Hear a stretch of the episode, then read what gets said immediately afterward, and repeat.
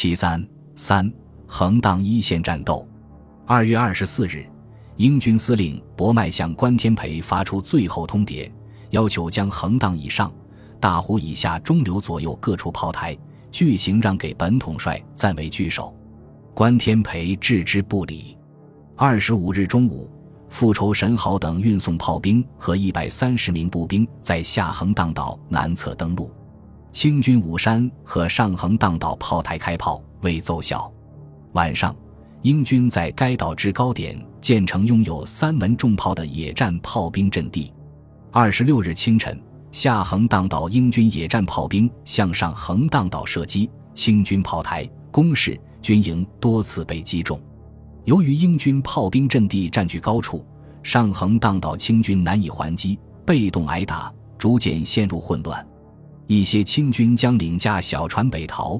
愤怒的是，上午十时，英军舰队出动，伯兰汉号、迈尔威黎号、轮船皇后号及两舰所附属的三只小船，为躲避横荡炮台及威远等炮台的炮火，沿雁尘湾岸航行。设于威远炮台以东的清军沙袋炮台开火，威远炮台亦用侧面火炮射击。由于沙袋炮台火炮较小，威远炮台侧面火炮有限，无法对英舰造成威胁。伯兰汉号航行至距威远炮台约五百四十米处下锚，迈尔威里号航行至距威远炮台约三百六十米处下锚，以舷炮猛击清威远、靖远两炮台及沙袋炮台。皇后号和三艘小船一面还击沙袋炮台，一面跟进。由于英舰抛锚位置未超过清军的第一道排练，清军靖远炮台射击侧角过大，只有部分火炮能够发挥作用，镇远炮台基本无法参加射击。对岸横荡炮台又被下横荡岛英军炮火压制，难以支援。因此，守军虽英勇抵抗，多次击中敌舰。但始终处于劣势，英军长时间的炮击基本摧毁了威远、靖远及沙袋炮台的作战能力。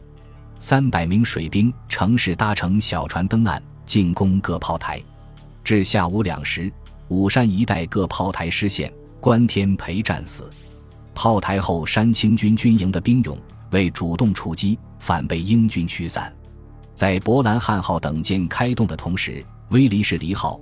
都鲁一号及轻型舰队一起锚上时，为了躲避清军武山一带炮台和横荡炮台的炮火，他们驶入下横荡岛西侧水道。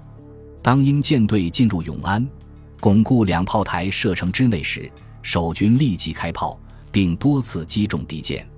英轻型舰队加略普号、萨马兰号、先锋号、鳄鱼号炮二十六门，摩底士底号、硫磺号一面还击。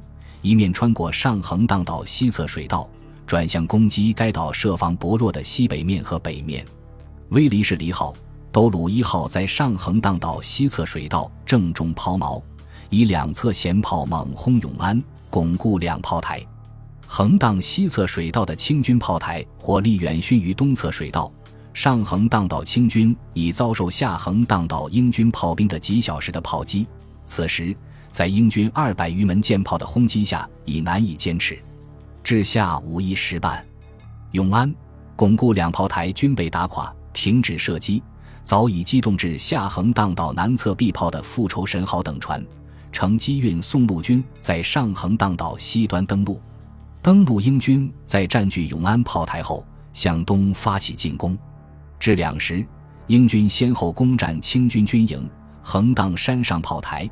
横荡炮台及各处工事全岛失陷。